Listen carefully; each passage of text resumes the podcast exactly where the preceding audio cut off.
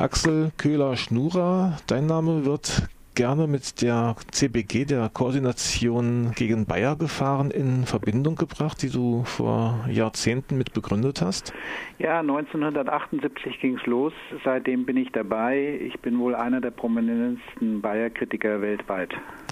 Und du warst auch auf der Hauptversammlung, die wir vor 14 Tagen angekündigt hatten, die dann auch Ende April in Köln durchgeführt worden ist. Ja, 27. April, Freitag, 27. April, fand in, Bayer, in Köln die alljährliche Bayer Hauptversammlung statt. Es, die Bayer Hauptversammlung ist wohl die einzige Hauptversammlung weltweit, die seit 30 Jahren nicht mehr in geordneter Form durchgeführt werden kann.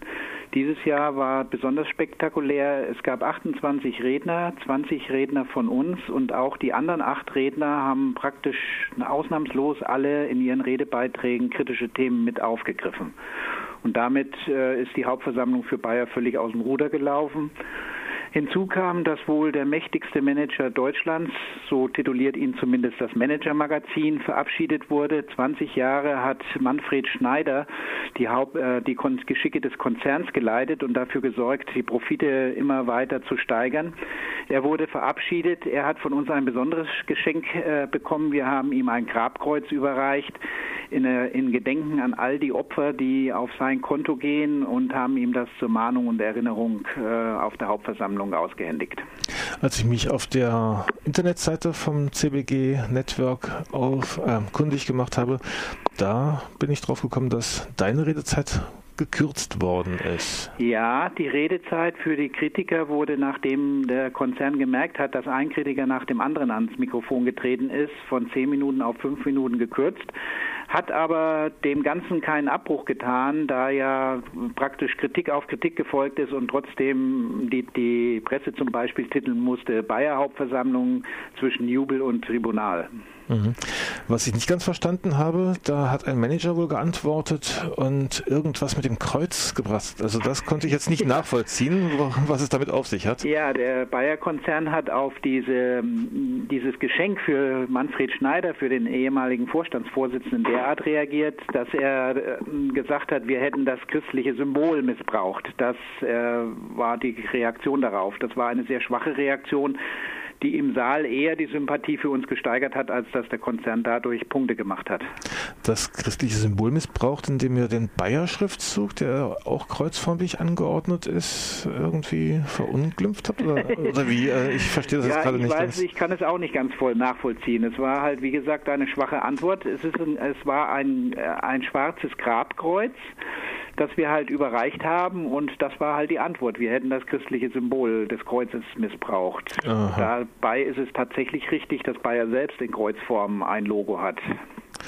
Okay, also so viel dazu. Das Kreuz ist ja auch einfach ein Symbol hierzulande, das man bei Verstorbenen doch durchaus ja. hinter den Namen setzt und hat dann in der Form ja auch weniger mit der religiösen Weltanschauung zu tun. Aber mal abgesehen davon, man kann wie gesagt bei eurer Seite noch mal ein bisschen was nachlesen.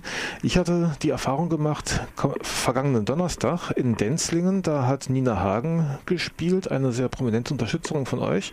Ich hatte einige Blätter dabei, wo es um Menschenversuche in Indien ging und einer der Konzertbesucher wollte das von mir nicht annehmen, weil er meinte, das kann ich nicht nehmen, ich bin selber Bayer-Aktionär. Oh, ja. interessant. Ja. Aber wie gesagt, er geht dann zu Nina Hagen und lässt sich ähm, ja. bekehren oder ja. wie auch immer. Ähm, ja, ich rufe dich aber eigentlich jetzt gar nicht wegen der Hauptversammlung an oder habe dich nicht deshalb angerufen, sondern eigentlich als Reaktion auf eine Meldung, die du gestern, gestern veröffentlicht hast. Nämlich bei dir gibt es eine Einbruchsserie, die du durchaus moti äh, politisch motiviert siehst. Kannst du uns dazu mal ja, kurz was in der Tat. Also es gibt bei mir der, äh, zu Hause, also wir bewohnen hier ein Haus äh, mit drei Etagen, da ist unten ein Büro drin. Dem, äh, also ich bin ja selbstständig, mein Büro ist unten drin, in dem ich arbeite. In der mittleren Etage wohnen wir. In der oberen Etage ist ein Stiftungsbüro von einer Stiftung, einer konzernkritischen Stiftung, die ich gegründet habe, Ethikon Stiftung Ethik und Ökonomie. Und tatsächlich ist es so, dass seit Jahresbeginn wir unter einer mysteriösen Einbruchsserie zu leiden haben, dass immer wieder äh, irgendwelche Menschen hier ins Haus eindringen allerdings ohne Einbruchsspuren und unter sehr seltsamen Umständen. Wir haben von Anfang an die Kripo eingeschaltet, mehrfach die, die Schlösser ausgewechselt und so weiter und trotzdem äh, findet das statt ähm, nachdem das halt immer und immer wieder stattfindet und parallel dazu auch unsere Datenbanken äh, angegriffen wurden und abgesaugt wurden und auch sonst hier alles, was für die politische Arbeit relevant ist, äh, ja sichtbar untersucht wurde, gehen wir davon aus, dass das Ganze politischen Hintergrund hat. Und es macht auch einen gewissen Sinn, denn wir bereiten in Zusammenarbeit mit der Stiftung Ethikon, Ethik und Ökonomie gerade große Aktionen in Japan vor, wo wir TEPCO, uns mit TEPCO auseinandersetzen. Das werden große internationale Aktionen zur Übergabe eines Schmähpreises, den die Stiftung jährlich verleiht. Und das äh, scheint dem TEPCO Konzern so nicht zu passen und es ist gut möglich, dass er hinter diesen Attacken steht und hinter diesen Ausspähungen. Also dieser Schmähpreis, der Black Planet Award, wird Richtig. jährlich von euch vergeben und dieses Jahr ist einer der ähm, Kandidaten TEPCO und TEPCO ist die Firma, die die für die Menschheitskatastrophe in Fukushima verantwortlich ist. Das Besondere an dem Schmähpreis im Gegensatz zu anderen Preisen ist, dass wir Personen benennen, die die Verantwortung persönlich auch zu tragen haben. Das sind Großaktionäre des Konzerns und eben leidende Manager. Und schon in der Vorbereitung der Aktionen haben wir feststellen müssen, dass TEPCO eine besonders harte Nummer ist und mit europäischen Maßstäben nicht unbedingt zu messen ist im Umgang mit ja, mit Kritik und mit Protesten und so. Und da kann es eben tatsächlich gut sein, dass TEPCO hinter diesen Ausspähungen steht und einfach nachguckt und wissen möchte, was da auf, den, auf sie zukommt im Juni. Das Ganze ist aber jetzt nichts weiter als ein Verdacht. Das Einzige, was ihr wisst, ist, dass jemand sehr professionell darin geschult ist, einzubrechen und das regelmäßig bei euch tut. Richtig, das, äh, das ist eine Vermutung von uns, äh, nichts weiter als eine Vermutung.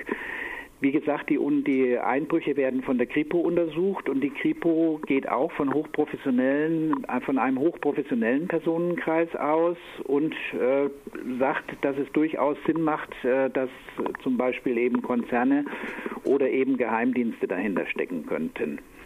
Ihr habt euch ja nicht nur mit TEPCO angelegt, ihr habt ja eine ganze Liste an Firmen. Also Bayer ist ja auch ein sehr großer Konzern, der nicht unbedingt nur durch Menschenfreundlichkeit ähm, in Erscheinung getreten ist in den letzten Jahren.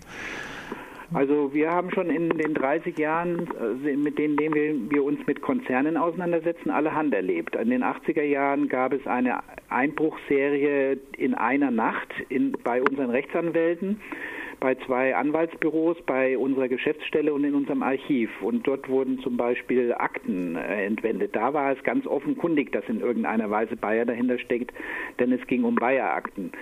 Wir haben Morddrohungen unter Scheibenwischer gehabt, wir haben äh, Angriffe auf, auf äh, Personen gehabt, wir haben Diffamierungen gehabt, Verleumdungen. Also wir haben schon einiges erlebt. Wir haben mhm. natürlich auch juristische Auseinandersetzungen erlebt. Wir wurden in den 80er Jahren immer wieder mit Prozessen überzogen. Das konnten wir erst stoppen durch eine Verfassungsklage vor dem Bundesverfassungsgericht, die wir 1992 spektakulär gegen Bayer gewonnen haben. Mhm. Ähm, den Black Planet Award haben auch BP zum Beispiel bekommen. Ja, BP hat im vergangenen Jahr den Black Planet Award bekommen und dort war es zum Beispiel so, als ich einreiste, wurde ich besonders argwöhnisch begutachtet und als es dann an die Aktionen vor der Hauptversammlung ging, wurde ich kurzerhand von der Polizei weggesperrt. Hat aber nichts daran geändert, dass der Preis dennoch in der Hauptversammlung übergeben wurde, weil wir einen entsprechenden Plan B vorbereitet hatten. Mhm. Gut, also du hast vor allem Ethicon erwähnt, die ja. den Preis ähm, Black Planet Award verleiht und denkst, dass die Einbruchserie jetzt von dem künftigen Preisträger TEPCO ähm, wie gesagt, in Auftrag gegeben worden sein könnte. Sein könnte, ja. Denn ähm, wenn man vor so einer mysteriösen Einbruchserie steht, fragt man sich natürlich, woher kommt das, was kann das sein?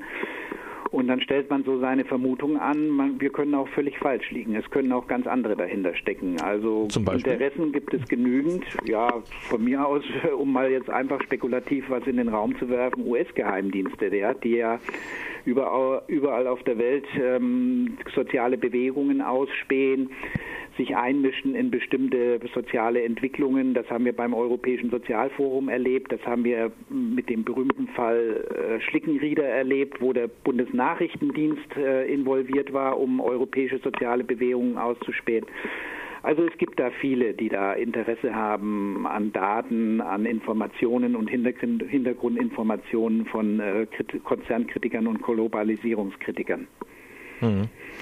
Also man kann jetzt nicht sagen, von wem das ausgeht. Habt ihr Möglichkeiten, euch gegen weitere Angriffe zu schützen?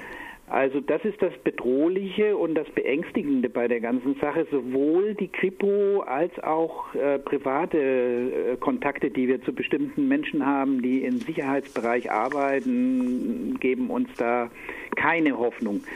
Gegen derartige verdeckte Attacken gibt es praktisch keinen Schutz außer Öffentlichkeit, was wir im Moment tun. Das, ich bin sehr froh, dass ich das hier über Rundfunk erzählen kann. Das ist praktisch der einzige Schutz, den man hat. Also Hochrüsten, äh, Kameras, Bewegungsmelder, all das bringt nichts, denn äh, wie einer von unseren Kontaktpartnern sagte, die Konzerne sind uns immer fünf Schritte voraus, die Geheimdienste sind immer mit der neuesten Technik vertraut und können damit umgehen, ohne dass wir eine Chance haben. Sagt Axel Köhler-Schnurer, unter anderem aktiv seit Jahrzehnten in der Koordination gegen Bayer gefahren und auch Gründer der Stiftung Ethikon ähm, für Ethik in der Ökonomie.